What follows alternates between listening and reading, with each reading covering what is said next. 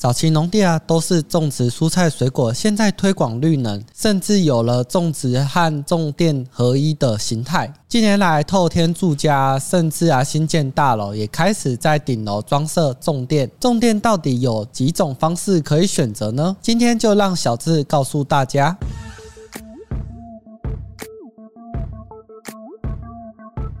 欢迎来到房仲小五的频道，大家好，我是小五团队的小智。绿能现在啊是全球化的趋势，使得台湾啊吹起一股太阳能发电的浪潮。屏东几年前啊农地规划了种电，除了种植农作物，也有另一个农电共生的形态。如今连住家啊都开始了屋顶种电，尤其南部日照充足、时间长，变成了最适宜推广种电的地区。现在许多住家大楼啊顶楼。都会安装种电设备。今天啊，就是要来跟大家聊聊哪些方式啊可以有种电的被动收入，还有哪些好处呢？先来聊聊几种模式可以种电。第一，出租屋顶，就类似当房东的意思，厂商是租客的身份，跟房东承租屋顶空间，种电所产生的收益都由厂商收取。一般出租屋顶啊，都会签订一个长期二十到二十五年的租约。出租前啊，要了解是。否有设备维护保养？约满后啊，清楚的职责，甚至于投保保险和施工过程啊，结构的安全性等等，这些啊都是保障自身的权益。相较于买断设备啊，是一种比较安稳保守的方式。第二，买断设备，就像我们买家电一样，厂商会来做安装的工作，提供一定的时间保固，这个设备啊就是属于自己的了。保护的时间内啊，天灾或者是自然消耗都由厂商负责，过了啊保固时间啊就需要自己花钱处理，这些啊都是需要评估内的因素。毕竟啊设备费用高，重电啊其实也算是一种投资，就必须要做功课或者比较厂商，才不会让自己啊损失金钱。重电的设备安装有没有什么要注意的呢？一、寄存违建啊可以安装设备吗？许多早期的透天啊会增建铁皮屋或者。顶楼加盖，这样还能安装重电设备吗？其实，在安装上面啊，有许多方式，可能是另做结构的支撑，或者透天本身的结构下去做规划。实际只以厂商来做勘察后，才能知道如何施工安装会更加的合适。只是安装后啊，不代表原本的违建啊就是合法化喽。而且啊，重电啊必须要做申请，如果违建高度啊超过四点五米，或者是两楼层。甚至啊，占用了屋顶的避难平台，这些啊都不符合申请的资格。二，重电设备啊安装会有违法的疑虑吗？现在的重电对于设备安装高度都有所规范，厂商对于这些条例啊会比一般朋友了解的更加深入。大楼公寓安装啊可能会比较繁琐，毕竟集合式住宅顶楼空间是属于公设，要经过住户的决议，加上顶楼也属于避难平台的空间，所以在安装上啊要做评估和规划。种电啊有哪些好处？一、额外的收益，不管是出租屋顶啊或买断设备的卖电，都有一点额外的收益，作为补贴自家的电费。虽然是小额的被动收入，但是长久累积也是不少。二、顶楼的隔热和防水，早期透天啊会在自家加盖铁皮，既防水啊又隔热，就是有违建的风险存在。但是现在的法规改变了，如果自家上方安装了重电设备，在规范内啊是属于合法的。重电设备啊，就像铁皮一样，可以具备一定的隔热效果。接续啊，小智讲的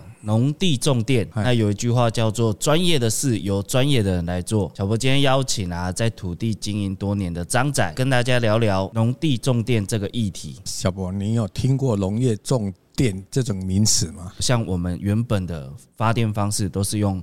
核能发电，它有一定的风险存在，不管在操作上或者管理上，一定是要慎之又慎。尤其啊，我们也有看过一些核能发电产生的灾情，后来政府这边就开始推行了所谓的绿能，像是我们比较常看到的太阳能发电、风力发电、水力发电，这些全部都是。而且从原本的企业或者是政府经营的模式，改成说用全民参与的方式，嗯，让我们的电力可以源源不绝。这样对吗？另外也有鱼电共生这种方式，这个我就没听过了。就是一些鱼温的养殖地也是用来种电，可能原本养殖渔业有一些鱼温或者是一些池塘的部分，它也可以用来种电。鱼电共生跟农地种电唯一的不同就是农地种电它会影响到没有办法种植农作物，鱼电共生的话还可以养殖鱼呀、虾、鱼米，还有另外收入。等于是说，他把他的土地做最大的利用。现在种电的方式那么的多，嗯，那到底为什么要种电啊？这是因为台湾呢都是以工业为主，用电量就会多。供不应求了。像张仔你讲的这个，我也蛮有感触的呢。以我们经营的人武这个区块来讲的话，除了我们的住宅区以外，随处可见的都是工厂，甚至有一些工厂它是二十四小时营业的。日月光也是嘛，包含说我们台湾的龙头产业，台积电一些高科技的科技厂，像南科啊、竹科啊，其实这些产业啊，他们的用电需求量真的很大。如果说今天突然停电，可能会造成他们的损失不小，不是我们一般这种小百姓可以想象得到的。那除了像工业用电以外，还有其他的原因吗？民生用电啊，民生用电啊，工业都要用电，民生怎么不能用电？看你现在天气越来越热哦，真的，你一定要开冷气啊。哦，真的，不然怎么睡得着？不用讲到晚上，其实白天呐、啊，我们睁开眼睛一走出门，嗯，哦，感觉就像要融化一样。对啊，你怎么省一些煮饭啊？现在都不用明火了，都用电的啦。有一些大楼。对啊，新的建案，嗯，它已经不用明火，它是用 IH 炉。像手机，我们现在每一个人都有一只手机，而且又离不开它，那个也是要用电啊。像行动电源也是要充电啊。还有像小博，你现在也是开特斯拉，也是要用电啊。像张总你这么讲，突然发现啊，嗯，好像我们对电的需求很高诶。像我们的行业可能是随时随地都要用手机嘛，可是我看到现在有一些小朋友，他们也是都离不开手机。像现在的父母都是用手机在照顾小孩。我们有一个同事啊，小朋友就是因为看手机看到近视，所以在这样工业跟民生的需求增加的情形下，嗯，我们才需要重电嘛。对啊。那其实种电的部分啊，我们今天提到的是农地。那在农地之前，其实像我们已经蛮常见到住家的屋顶上所谓的太阳能板，这些就是种电的其中一种。对啊，像我们现在看到的住家顶楼有在种电的，它有分两种功能呢。第一种，我们自己种电自己用的这种方式，它的电费就比较省。那另外一种就是重电卖给台电，这样它就多了一笔收益。听你这么讲啊，我突然想起来，之前好像一个屋主，就是你讲的第二种顶楼，它有装设太阳能板。屋主说他装设这个太阳能板啊，他是卖给台电用的，好像是两个月他会结算一次，收益落在六千到八千不等，也会随着就是我们的日照时间长短而有所不同。像夏季的部分就会比较多一点。那我们现我们现在要讲的农地种电啊，跟这个我们常在看到的屋顶上这太阳能板有什么不一样吗？其实呢是大同小异，只是呢把住家变成农地，身份呢从一般住家变成农林。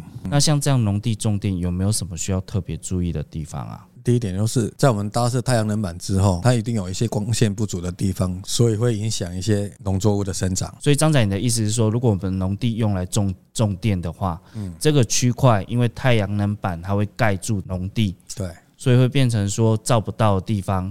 可能农作物就没有办法生长，而且你要复耕的话，需要很长的时间去整理。还有一点就是，农民会去评估，如果他种植的收益小于种电的收益，他就会选择种电。这真的是蛮现实的一个情情形呢，因为其实直接影响到生计的部分吧。